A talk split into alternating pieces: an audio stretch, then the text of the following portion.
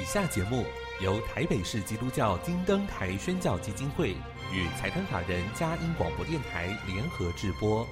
欢迎收听。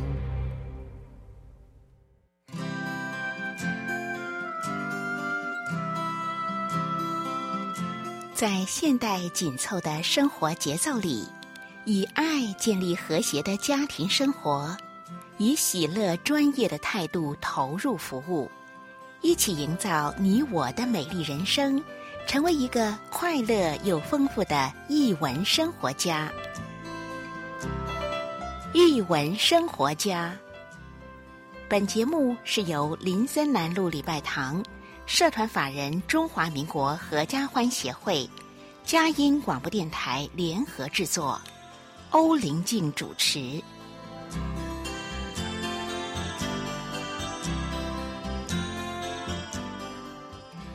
这里是佳音联播网台北 FM 九零点九，桃园 FM 一零四点三。各位听众朋友，大家好！您现在所收听的节目是《艺文生活家》，我是节目主持人林静，很高兴跟您在空中相会。节目一开始，同样跟您分享一个展览的讯息。好，展览的讯息，纪州庵，纪州安文学森林有一个书展。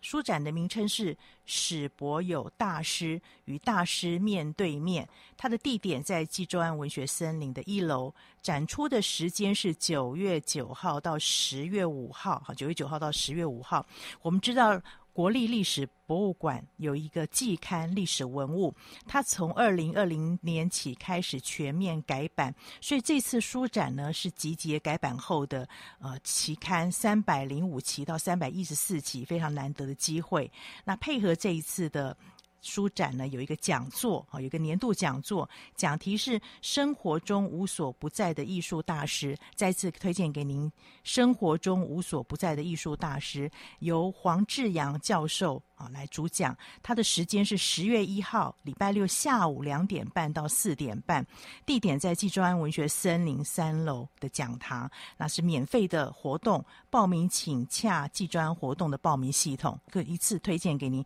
讲座跟书。展都在纪州安，时间是九月九号到十月五号为止。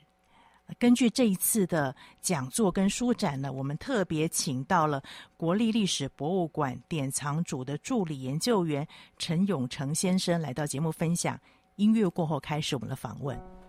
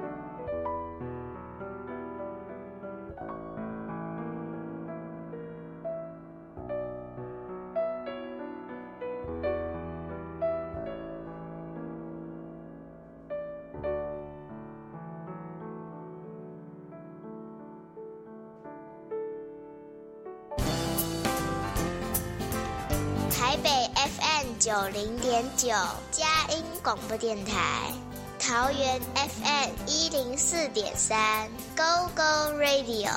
宜兰 FM 九零点三 Love Radio，这里是佳音 Love 联播网，精彩节目，欢迎继续收听。回到一文生活家，我是节目主持人林静。今天非常荣幸请到的是国立历史博物馆典藏组的助理研究员陈永成先生来到节目分享。陈永成先生毕业于文化大学美术系跟艺术史研究所，他求学阶段呢受教于许多学养丰富的艺术家，他也是史博物馆资深的馆员。历经教育推广组、展览组、典藏组不同的单位历练，那因着他业务的关系呢，很难得的机会可以跟艺术大师有很多相处的经验。所以，我们今天呢，相信透过他的分享来认识、接近艺术大师。永成，欢迎你来到节目里面。OK，林俊你好，哎，各位听众朋友们，大家好。很难得的机会可以接触艺术大师，您又有这个第一手的经验嘛？我们前面有大概介绍一下，因为最近在济州庵有书展，它是跟针对历史文物啊，这史博物馆很重要的一个季刊。那可以跟听众朋友大概介绍一下史博物馆这个季刊，知道它有一些改版。因为我们今天主要针对里面有个专栏是台湾艺术前辈的身影这个专栏。呃，好的，嗯、其实嗯。呃跟大家应该也要报告了哈，就是说，其实历史文物月刊哈，其实它创刊啊于民国五十年，哦，其实到今年大概已经有六十一年的历史了，啊，其实中间都完全没有断刊过，而且早期是月刊的形式，而且它跟故宫文物其实是两本一直在国内在。啊，就是艺术界、学术界，还有啊，就是喜爱译文朋友们，嗯，啊，喜欢从中去搜寻、探讨或者学习历史文物、美术知识的两本重要刊物。是，啊，那但是呃，两年前一百零九年的时候，嗯、呃，我我们史博物馆做了一个全新，就历史文物做了一个全新的改版计划。嗯、那期望就是说。哦，以前比较偏严肃跟学术性研究的刊物，哦，能改以比较活泼生动的一种方式哈、哦，来持续的耕耘记录台湾的所有的艺文活动，而且每期会用不同的议题或者用事件企划，哦，那来当做封面故事哈。那并有一个持续性，就是一个固定的专栏，就是今天可能来台湾艺术前辈身影这个专专栏哈，希望就是深入浅出的内容哈，而且跟民众透过一个比较温馨而且带有故事温度的这样的一个主题企划。一同来发现更多台湾的艺文的一个可能性，因为我觉得这非常难得，也是史博物馆一个很重要的特色，就是在当时有好多先辈的艺术家，他们在那边可能有互动，或者在那边有一些艺术的展览，好艺术的作品发表，那这都是史博物馆为我们做一些记录。那当然，今天也非常难得，就是因为永成你这么多年来在史博物馆还有各个活动当中，跟这个艺术前辈们有第一手的资料嘛。所以，我们今天要透过你的口来跟我们说故事，让大家可以认识你所不知道的艺术大师。可以跟我们介绍一下啊、你自己心中有实际接触过、印象很深刻他们的一些小故事。呃，其实也不敢说，呃，我的工作上到底接触过多少艺术前辈大师哈、嗯？那但是我想说，我今天来这边分享的就是。呃，可能就是我过去的工作哈，职场经验上，因为一直都跟艺术相关，那当中碰到的几位艺术前辈，真的我心目中的大师，嗯、我想透过今天机会来跟大家分享。那其实大家都知道，其实历史博物馆目前在整修整建，其实它有一个在全国知名度算是最高的一个当代的艺文展演场所。嗯就是国家画廊。其实我们这本啊历史文物的这一个前辈艺术前辈身影的这个专栏介绍过的这些艺术家哈，可能几乎每一位都曾经在国家画廊哈，就是办理盛大的展览。包括我印象中，我随便大概提提一下，例如说啊林玉山先生啊，例如说呃。之前专题也有提过刘国松，是哦，或者像是台静农、台老、嗯、金琴博老师等等哈。嗯、呃，其实我今天想跟大家就是聊一下的，就是我心目中，哦、呃，其实应该是我我心目中最早认识，觉得是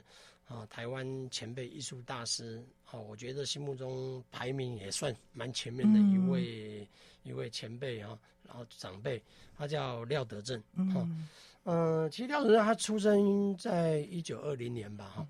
就是在台湾的前辈艺术家里面的断代里面，就是我们所熟知的廖继春啊，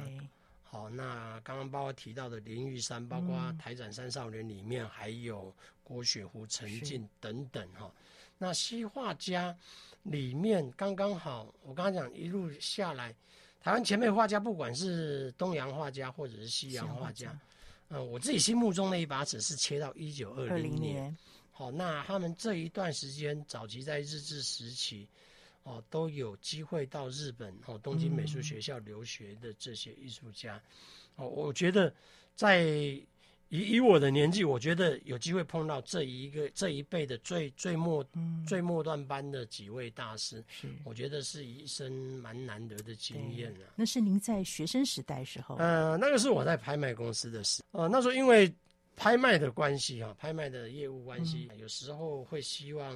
能能拿到大师的画作，嗯，了解。来来做拍场的明星标的物，啊、嗯，标的标的的一个一个拍品。嗯。那所以都会到家里去拜访老师，嗯，好，那当然，嗯、呃，其实我要谈的不是谈艺术市场，而是透过这样子的经验，后来认识啊，就是廖老师之后，嗯、其实跟他接触，听他谈艺术，是。看他画画，听音乐，发现其实，呃啊，我们看到艺术家，其平常我们只看到他的艺术画作之外。哦，一般不为人知的一些一一些面面貌。是。哦，那生活。对，那就是说他的绘画，嗯，跟他的生活，包括还有一些不为人知的啊小故事吧，他可能都会看着画作的时候跟你讲一些小故事。嗯，其实印象最深刻的，其实，嗯，艺术家里面可能有蛮多艺术家都喜欢创作的时候听音乐。对。好，那廖哲正老师就是其中一位。他的画室，好，包括他的住家，哦，其实他设有另外一个专门他的类似像音响音响室，好，然后他有时候画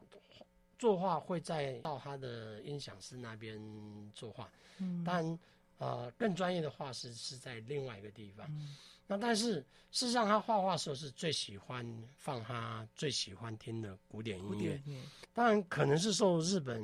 的美术教育，那包括他们整个艺术教育都是从西方嘛。对，从西方比较古典的系统，是不管接触到的音乐，是然后他们所学习到的美术教育，一定都是从古典再过渡到所谓的他们那时期接触的最前卫的，可能就是印象派之后。哦，所以事实上。台湾的前辈画家啊，蛮多在日本留学回来之后，也都是画印象派画风之后的这个风格。当然，经过他们自己的内化，嗯、包括跟台湾的情感的描绘跟情感的传递，一定会带有自己的台湾风味。是，好，那呃，在跟廖老师接触的过去当中。啊，我也开始才从那个年纪，可能那时候大概二十几岁、三十岁出头，好，那个时候了解了所谓，呃，所谓的黑胶唱盘，哦，然后唱机，好，真空管机的一些细节，细节，好，那然后大师会教我如何好保养黑胶盘清灰尘。我想说，在在我这个年代的这个些同学当中是。很少人有这个机会啊，哈，就是说，即便是进入职场工作的同仁当中，嗯、如果不是因为，呃，你你你需要去拜访他，嗯、然后因为你看做拍卖，你不能去，就是我只是要拿画嘛，哈，你只要跟他有一些互动，对互动认识，甚至就是交朋友、交心。那其实呃。他的年岁跟我差非常多，你看他一九二零，我是一九七一了，不小心讲出来，差了五十一岁，将近一个甲子。可是我在我的自己的生命历程里面，我我觉得是一个类似，嗯、呃，很很好的机缘的，不敢说是莫逆之交啊，嗯、就是一种亦师亦友。对。他也很客气的一个人，你看，很少一个艺术大师看到一个小自己五十岁的啊、一个年轻人。来跟他本来是要谈生意的，后来因为对艺术的喜好，我本身也是科班，是，所以跟他聊绘画。我小时候当然也学音乐，学钢琴，好，也喜欢音乐，也喜欢古典乐。共同点，对，可能找到话题共同点。所以后来每次去拜访他或电话中，他有一次他第一次开口开始叫我拥贝，哦，我那时候吓到了，就是 shock，就说。啊，真的是承担不起，就是说，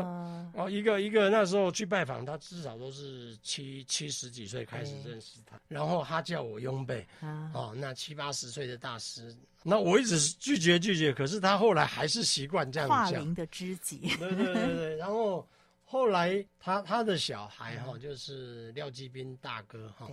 好，那就是我们之前台北市二二八纪念馆的馆长哈。他们家属也跟着就称我拥贝了，嗯、包括廖大哥的太太廖夫人也每次就是电话说，哎，拥贝下午可能要来或怎么样等等，哦、嗯，所以呃也因为这个机缘，呃那认识了廖廖老师，嗯、那当然后来廖老师也在史博物馆，嗯、哦就是办了一档非常规模大的一个大型回顾展，对、嗯，哦记得是八八回顾展吧，八八回顾展，哦、那。呃，那一次展览，哦、呃，算是呃廖老师生前最重要规模的一个大型回回顾展，嗯、也就是刚好也是就是设定在我们史博物馆的哦、呃、国家画廊，嗯，啊、呃，那呃当然呃这样的一个机缘，就是说我的前一个工作机缘跟后面的工作机缘都可以，好、呃、都可以跟廖老师一直都有机会，这个机缘线是牵在一起的，是，啊、呃，这个就是我想说。其实，在艺术圈工作，你很难去去去去预设，或者说去你自己去想想说安排会会碰到哪些故事。但是像碰到廖老师这样的机缘，我就觉得是啊，我生命中蛮难得的一个一段一段奇遇吧。是。那但是呢，嗯，呃，看着他的画作，其实也让我啊，就是。在我非经验过的台湾的那个年代，嗯、例如说，他常常会跟我讲，他早期画师是在天母，对，他的画作非常多，画一片绿油油的观音山，黄色跟绿色，黄绿色的对比较多。观音山。是，其实到我开始认识他的时候，其实他的画室已经是搬在济南路，其实离我们现在徐州路办公室非常近，近哈、嗯。啊，我们中午吃饭都在那边 附近走动，呃呃。我我就问他说：“哎、欸，老师，你画的观音山，现在你这个画是看不到观音山，对您您是怎么样的去去去作画的？”他说：“其实，啊，他他在他说他早期在天母的画室的时候，嗯、那时候天母他的画室望过去是前面是没有高楼的建筑的，嗯、啊，其实，在天母的部分，他一路可以看过关渡平原，嗯、再透过淡水河看到。”非常清楚的观音山，是他说这一个印象，其实在他初回国之后，后来在天母那边做创作，这一个最美，他心目中最美的台湾的哦，就是哦乡土田野的这个风光，嗯、是永远刻印在他脑海，在心中了。对，所以他呃在晚晚期，他持续在做创作的观音山。嗯那有一点像，好像是塞上的那个圣维克多山的那个的一个他心目中的圣山。好，观音山其实我讲，在他谈起来的时候，其实就好像，呃，台湾前辈画家当中，很多人都是观音山为一个必须都会，要经过这个洗礼。即便中南部的画家，他来 台北一定都到淡水郊游，留下很多影像，留下很多淡观音。可是，呃，真正像。嗯，廖老师这么认真在画观音山的艺术家其实不多，嗯、是哦，他一辈子画的观音山，我觉得应该不下数十张，嗯、我不敢讲百张，因为我不是廖德正的研究专家，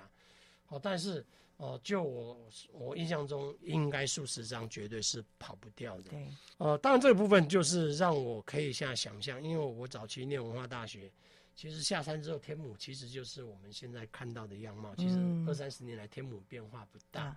好、嗯呃，是一个台北，我觉得非常适合生活慢活的一个，是算是台北的郊市郊的一个世外桃源，嗯、我是这么定义。哦，可是透过廖老师，我我。好像可以再往前三十年，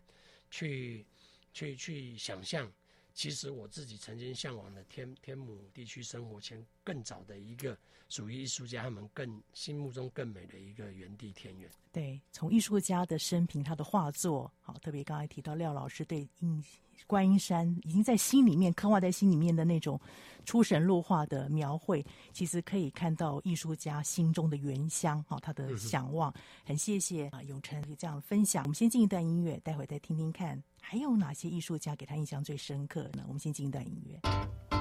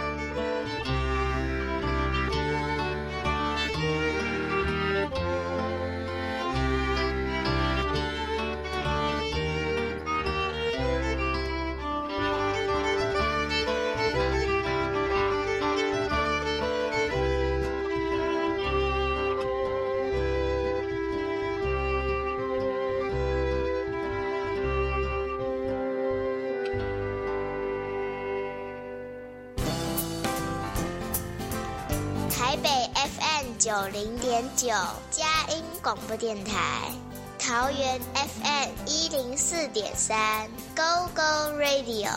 宜兰 FM 九零点三 Love Radio，这里是佳音 Love 联播网，精彩节目，欢迎继续收听。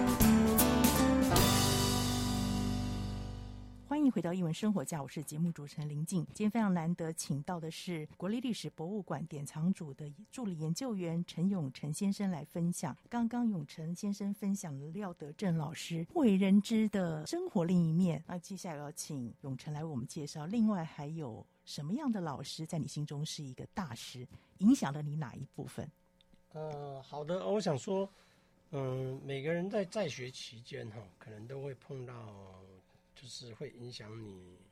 整个一生蛮重要的、嗯、思考一些方向的，对，生活上还是您的、呃哲学思维，包括您对于之后的创作，或者即便说我现在啊、呃、没有在做创作，可是对于我在艺术。哦、呃，就是博物馆界的研究，或者在策展方面上，嗯、对于的一些思考，对于画作的一个鉴赏，嗯、哦，包括画风的一些一些品地哈、哦嗯。那是我文化大学时期哦，就是啊，我是念啊、呃、国画组，国画组。我这边特特别呃，跟观众朋友们说明一下。在我们那个年代叫国画组，哦，现在国画组现在大家觉得应该叫做水墨组，哦，应该用材质来区分。对，哦，不过呃，我只是要特别讲国画组是要点出啊，呃、那个年代的时空感哦，嗯，因为呃，这个是一个讲前辈艺术大师身影的这个专题。对，呃，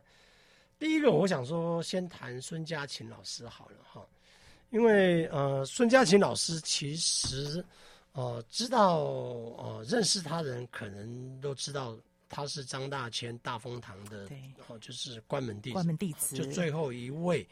哦，他有正式哦传统的磕头拜师仪式的一个、嗯、一个弟子，呃，那这部分呃，我要提他的机缘，是因为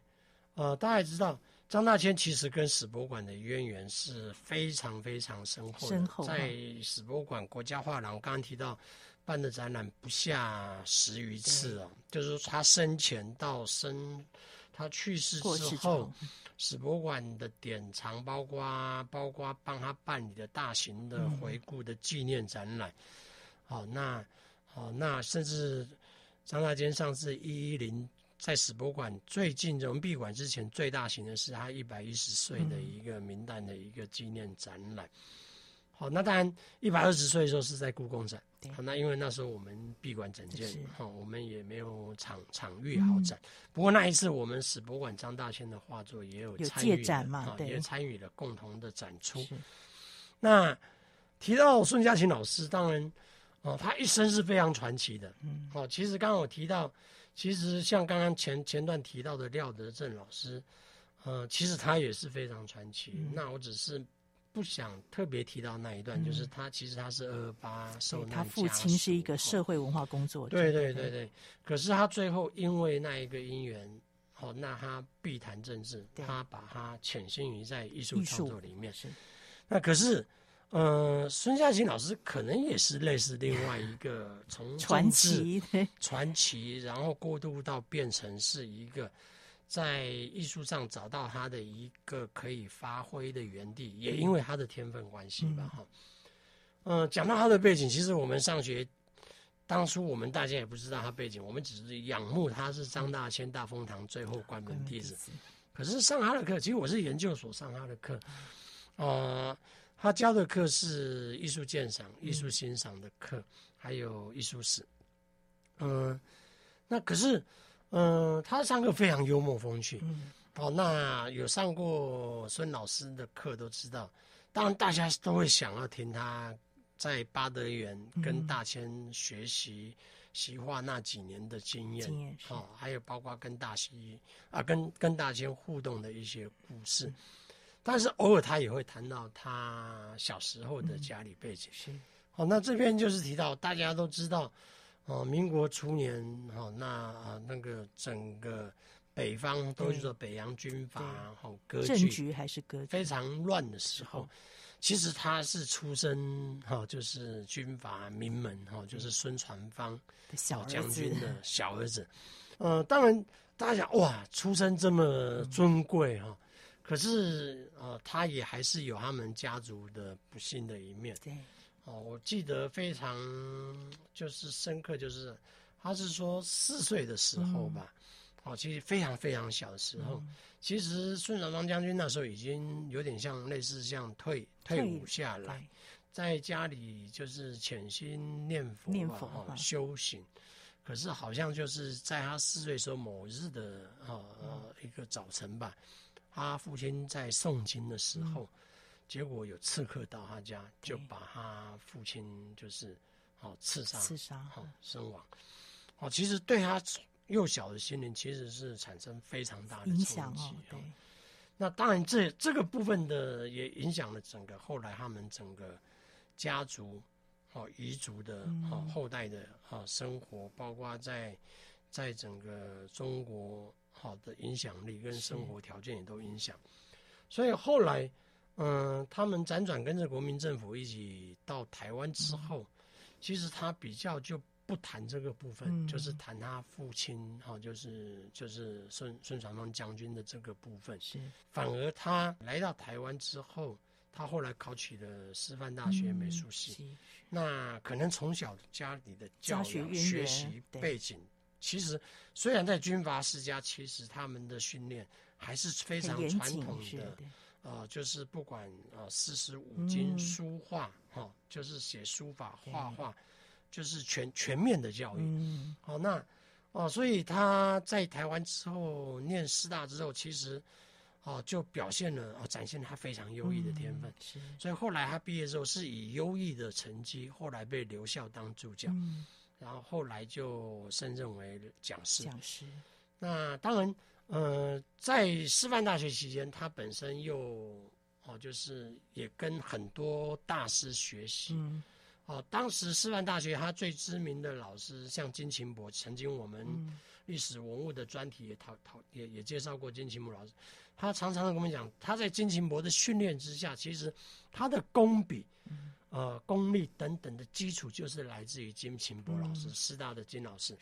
还包括普信与、黄金币这些渡海三家，三家是两家都在师大跟他学习，好，所以可能是唯一缺了一家张大千，哦，他。谨记在心吧，嗯、所以其实他在呃师大教书了几年之后，后来他就毅然哦决然的觉得要辞去教职，是、嗯、他想要去跟张大千拜师，是，所以就飞到巴西。嗯、那时候张大千中国大陆先到香港，后来旅游欧洲，嗯、后来全世界从啊啊就是巴西、美国，最后才回到台湾。嗯、可是，在巴西那一段时间，其实是张大千。啊，创作生涯算是在海外时期另外一个高峰的时期，啊，所以孙家千、孙家琴老师选择了一个最对的时间进入大风门，嗯，啊，大风堂，然后这一段的啊渊源故事，他告诉我们他如何在八德园，啊，嗯、跟着大千修筑园地，啊，八德园里面的假山山石，啊，如何。造成一个最最美的大千的心目中的文人的一个、嗯、一个净土哈，这些故事我想说，后来我在史博馆看到了张大千的系列的八德园的作品创作，嗯、我我在回想跟孙老师的这个啊这个这个他课堂上告诉我们八德园的点点滴滴哈啊，我觉得。一一的从土里面就活现了，活现出来，就好像我跟着孙老师曾经在那边搬过石头、种过一棵树一样。那印象很深刻啊，这个是非常难难得的一个学习经验，又跟我后来史博馆的工作又搭上了一个巧妙的连接。啊，我们都知道，其实巴西后来，呃，他们巴德园，它是在一条河流的上游原地。后来他们盖了水库，是因为水源地的一个集水区关系，现在八德园已经消失了。嗯，所以现在呃，大家心目中所要认识的八德园，只能从张大千的画里面去了解。嗯、那但是呃，未曾在八德园生活过的我们，我们真的靠画的了解，可能啊，就就就只能凭空想象。是，但是我有这个机缘，在上了那个孙家琴老师的课。然后包括张大千眼睛为什么受伤，就是因为在整理八德园，他用力过度，嗯、搬一颗那个盘阿的石头，哦，用力过度就眼睛血管爆裂，嗯、所以才导致他后来一只眼睛视力受损，对，好到慢慢的到晚年就几乎等于像哦一只眼睛失明的这个状况。那这都是在巴西时期发生的故事。嗯、我想说哦，这个部分其实，嗯、呃，我我觉得我我这这。这这好年过半百嘛，哈，其实这半生我觉得碰到的这些艺术大师，然后有机缘有机会受教于他门下，而且啊，他告诉我的如何去参透大师的一些笔法、嗯、精神细节，是其实到我现在策展看大师的一些一些一些选件，我想我自己都会有一个独特，而且我也有自信优于啊其他。啊其他策展人的选件不同的角度的一个地方。好，非常感谢孙老师。虽然他二零一零年也是出国回来，后来感染退伍军人病嘛，哈、嗯，很快的，其实在几个月内就身体急转直下就去世了。好，但是我们都非常的怀念他，嗯、也谢谢孙老师。哇，这个是很难得的经验，能够在学生时代就奠下这么重要的一个根基哦。到实际上你再来看大千老师的话之后，你会把过去那个回忆做一些连接起来，好像是一种时空当中的一种交汇。对，就听起来就一直目不转神的在听您分享。我，我不知道是不是冥冥中安排这样的一段姻缘，嗯，但是我现在回想起来，啊，真的是呃，蛮蛮感谢老天给我安排有这一段旅程这样子。对。很谢谢你这样分享。那我们先进一段音乐，等下再听听看，还有哪一位艺术大师也影响了永成。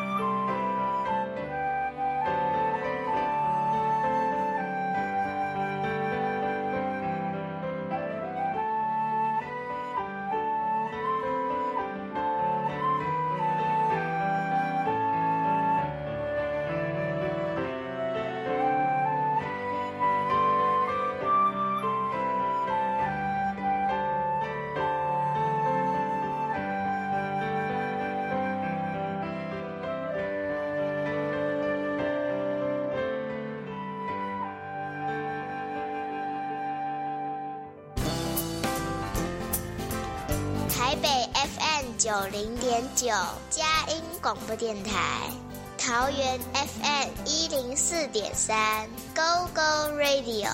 宜兰 FM 九零点三 Love Radio，这里是佳音 Love 联播网，精彩节目，欢迎继续收听。欢迎回到一文生活家，我是节目主持人林静。刚刚听众朋友听了永成这样分享，他跟艺术大师相处交汇，甚至他们生活当中的点滴如何影响到他，您是不是听了觉得意犹未尽？那接下来呢，第三位呢也很特别，游李海艺师哈，他是杏木座《人间国宝》的呃创作者，要请永成来我们介绍。呃，好的，嗯、接下来其实第三位，我想。就是跟大家分享聊一聊，其实他他是我的师傅了啊。好，就是呃，这个部分是我在史博史博馆的前一个工作啊，就是前一个工作就是呃文建会时期宜兰的国立传统艺术中心。嗯，啊，我在那边工作的时候，其实在那边主要是负责除了展示馆的策展工作之外。另外一个部分就是专门在规划有关台湾那时候还没有人间国宝，就是文化部现在颁的，就是重要传统艺术，啊传重要传统艺术的保存者这个头衔，我们民间统称叫人间国宝，它就是用日本制度来讲，就等同人间国宝。然后其实那时候还没有这一个这一个奖项的颁发，那时候我们只知道。最高的这种传统工艺或艺术领域类的最高头荣誉头衔，就是教育部颁发的新传奖。嗯，好，那时候呃，传艺中心做了一系列就是新传奖系列的这些哦传统艺术类的啊、哦、这些大师的传习计划，或者是调查研究保存计划。嗯哦，那从传统戏曲、音乐、工艺类都有执行。呃，那呃，现在我们看到，其实一一会文化部颁发这个重要传统艺术的保存者的这个奖项，嗯、就是人间国宝奖项。嗯、其实几乎每一位都是我在传艺中心那时候，好、嗯，不管我自己执行或者同仁执行过的这些新传奖。的艺术大师们都陆续都获获得这一个荣誉。嗯、那当然，我执行过的这一个呃这么多的公益类，嗯、我是主要负责公益类的业务。嗯、那里面就是尤里海老师的传习计划这个业务。啊、嗯呃，我是少数哈，就是公公家的承办人在办自己的执行业务，嗯、尤其这个传习计划的业务，嗯、其实就是我们是让大师。嗯。去去选择他自己对于年轻学年轻学子还想学传统艺术这个领域的年轻人，嗯、让大师自己去挑选门生，对就是用传统那种有点像师徒制的这种拜师学艺这样。对，拜师学艺。嗯、那我是少数了，嗯、或许也是只有唯一一位承办人哈，自己跳下去主 主动愿意说，老师那个十位之外能不能？收我第另外是第十一位，位然后跟他学习木作的技艺。嗯，呃，哦，在那个时候，二零零四年、二零零五年吧，哈、嗯，就是我们这个计划持续了两年，嗯、然后这些医生其实我们每个假日哈，就是六日都是全天。嗯好，就是现代的年轻人拜师学艺，可能没办法像早年什么三年四个月都住到师傅的家里去学艺。哦、嗯，那那时候传传艺中心的一个传习计划，与时俱进的调整调移，就是说，这些学学生可能平常来自于各地，好，可能有在上班的，有的可能还真的是大学学生。哦，有些的就可能跟我一样，那时候十个师兄弟里面有文化部的官员，嗯，好，然后来自各方的，来自各方，还有新竹科学园区的那个高阶主管，好，那呃两年时间跟尤老师朝夕相处，哈，从基本我们每一个人的工作台自己制作，就是木木工的工作台自己制作。然后学习制作传统的哦，就是有束腰系统的，就是茶几，嗯，好高机花机跟茶几各一件。然后第二年就学生十一位共同创作一组，就是传统台湾体的翘头贡案。哦，我们做这个公案是后来是放回传艺中心有一个就是异地遗址重建的，算是。如果他不遗遗址重建的话，可能应该会被指定古迹了。其实它就是整栋老房子，就是啊叫做广孝堂，就是属于宜兰地区一个望族的主厝，因为家族可能要改建，对，后来我们积极抢救下来，把它移到传艺园区里面去，把它再现。对，可是它是一个空的主厝，没有东西。所以我们规划这个计划案的时候，就跟尤老师讨论说，那我们要不要来做一组供桌，让它。回到这一个空间场域，让它能恢复当时的一个台湾早期就是祭祀主厅的那种那种样貌。呃，我想说跟分享他的原因是说，其实尤艺师是非常独特的一个传统匠师哈。呃，他他不是像一般传统匠师只专注在他的就是木艺工作上而已，事实上他是一个。各个生活领域都非常好奇，而且都想去碰触的一个传统艺人。是，哦，讲了这个故事，可能大家可能都不认识他，但是他在大溪讲起来，哈，就是提到尤里海医师，人人皆知。他年轻的时候，呃，他种过兰花，好，养过鸟，就是曾经台湾风靡养什么十姐妹啊，这些养鸟。然后退休后，他玩摄影。好，然后后来他从新木作，后来转做现在雕刻。呃，当然，呃，我我讲的，例如说刚刚种兰花、养鸟跟摄影，呃，他不碰则已，一碰之后，其实就变成另外一个达人，对不对？达人，甚至可以成为副业，甚至他的副业可能还比他做家具还要好卖。曾经养养兰花，他的兰花养到最好的时候，日本人好那来求他种的兰花，他自己配出来的那个品种，可能以那时候价钱，可能一盆兰花要买，可能他好几组神桌的价钱。他养的鸟也让他。好，就是它配种的鸟是好，就是不知道为什么生养众多了，不止生养众多，而且还体态跟羽毛等等光泽都非常的啊、哦，就是品种优良。所以他是把做艺术家这个精神用在这些。是的，我想告诉他专业上，就是那个临近，就是说，其实尤老师告诉我，影响我最最，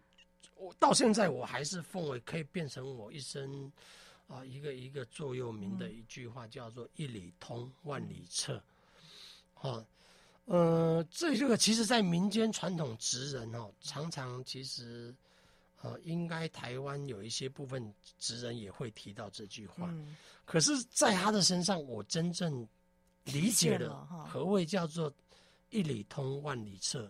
很抱歉哦，我是客家人，我不我不是闽南人，但是。我觉得这句话更应该用闽南语去把它讲出来。我讲的不标准啊，但是它的几里通哦，蛮力特好，就是这个东西，其实它就是说，我们从学木作开始，从磨刨刀开始，从锯木头开始，其实你任何一件小事，你就好好的把它学通、学透彻。纵观到最后，你把一件木作家具、椅子。柜子、床做出来之后，其实这整套你从最基础学到完整的一件作品之后，其实这个道理以后放诸四海皆准，你都可以去从你初刚开始碰到的一个陌生的事情，你从它最原初的一些哦原理开始去了解之后，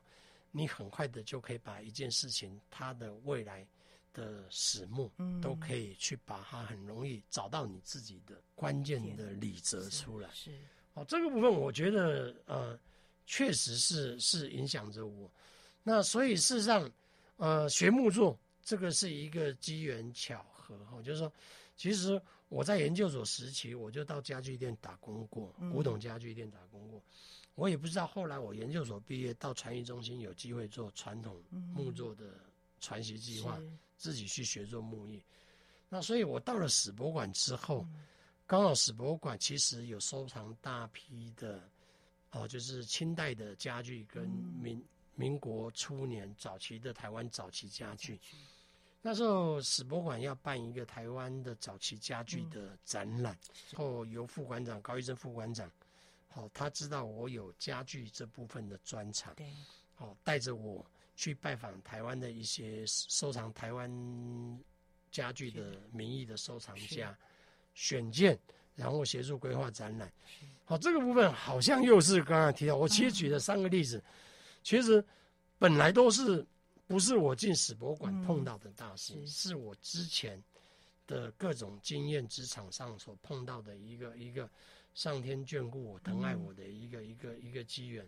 可是让我的。目前的这一个工作，嗯、我觉得这个工作我也非常的喜爱，是我应该会在史博馆做到退休吧。是，可是呃，这个机缘让我在史博馆不断的可以把我以前哦遇见的这些哦长辈哦大师们，他所教导我、传授给我的一些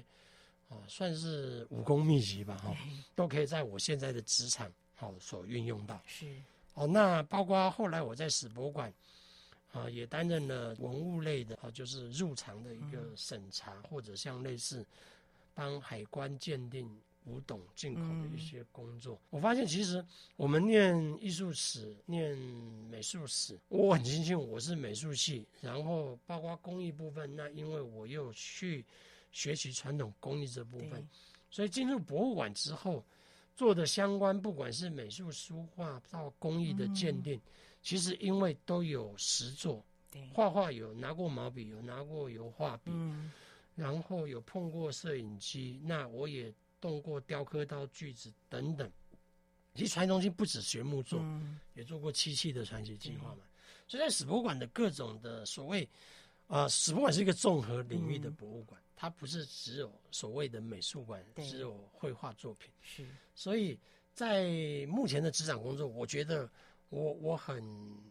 很感恩有这个机会，在我过去的学习历程里面，我在这一个丰富的宝库里面，嗯、我都可以去去去把我过去所学去来做一个贯穿，是，好去去印证在我的工作的职场上。对。哦，这个我想说，这个大师的影响，我们无远佛界，不一定只有我。我想说，也影响了台湾许多的民众。是，那或许有一天，大家看了我们这一本书，其实经过精彩，我们的编辑小组哈，包括我们的委托的出版社的啊精彩的这种企划专辑，我相信每一篇精彩的这个前辈艺术大师身影的专题计划，我相信一定都会影响你我。而开启了另外一道窗。是，生命就是一连串的积累。你会发现你过去的遇到的事情，不管在学校或者包含您说您打工期间碰到的事情，嗯、一些艺术大师给你的一些影响，都深深影响到你现在所做的一些事情，也在这个积累上可以迈向未来。所以，听众朋友，您知道吗？不要小看你现在所做的每一件事情，都是为将来做预备。很谢谢史博馆早期有这么多先辈的艺术家在那边留下了珍贵的作品，或者是历史记忆的影响到我们现在。再次推荐给您历史文物好，历史文物季刊很值得您被来翻阅。啊，像现在在史博馆的网页上面，是不是也可以看到这样的季刊？嗯，我们应该网络商城，包括我们呃史博馆的网页上有一个就是出版的专专专区的部分，是大家都可以从上面去看到我们相关的出版品，是包括历史文物这一本啊这一本出版品，是所以给听众朋友，当然我觉得更实际是，如果可以有纸本书来看，留下那些珍贵的照片，是的，以我个人来讲，我就是。还是习惯你看，我我也是喜欢老老派的，对。而且尤其是特别哦、呃，就是看看看了一本自己喜欢的书籍，一定非得就是把它一本一本的买下来，放上书架收藏。没错，想看的时候，随时就可以在自己书架上拿下来翻阅。对对。啊，这个在跟电脑上看完全是不不一样的感觉，那个更有温度了，而且也许可以在上面做一点笔记什么的，对。好，那所以再一次推荐给您，现在在呃济州安文学森林书展，啊，就是史博友大师与大师面对面正在展出到十月五号。另外，我们刚才前面也提到过，有一个国立历史博物馆，就是历史文物的年度讲座，生活中无所不在的艺术大师。他这次的讲者是黄志阳老师。他是华梵大学艺术与人文学院的院长哦。十月一号礼拜六下午两点半到四点半，在纪州庵文学森林三楼的讲堂啊，这个活动是免费的哦。好，报名请洽这个纪州庵。精彩可期，相信黄老师认识的艺术大师绝对比我还要多，嗯、尤其是书法篆刻领域的部分。嗯、我想说啊，非常期待大家哈一当天一起来去聆听感受。黄老师心目中的这些大师，对，我们从每一个呃这些艺术家的身影当中去听到他们，有点像艺术家对艺术家的致敬啊、哦，是所以更让我们可以连接我们现在的生活。很谢谢今天陈永成先生这样的分享。那一样，这个书展跟这个讲座哦，都不要忘记，机会难得，不要错过。那谢谢您今天的收听，我们首播在电台，过几天之后你可以上我们家联播网点选下载区，今天所有访谈连接都在这上面，或者是过两天之后，Pocket 上面也可以听到我们的访谈。谢谢你今天收听，欢迎下周同一时间再会。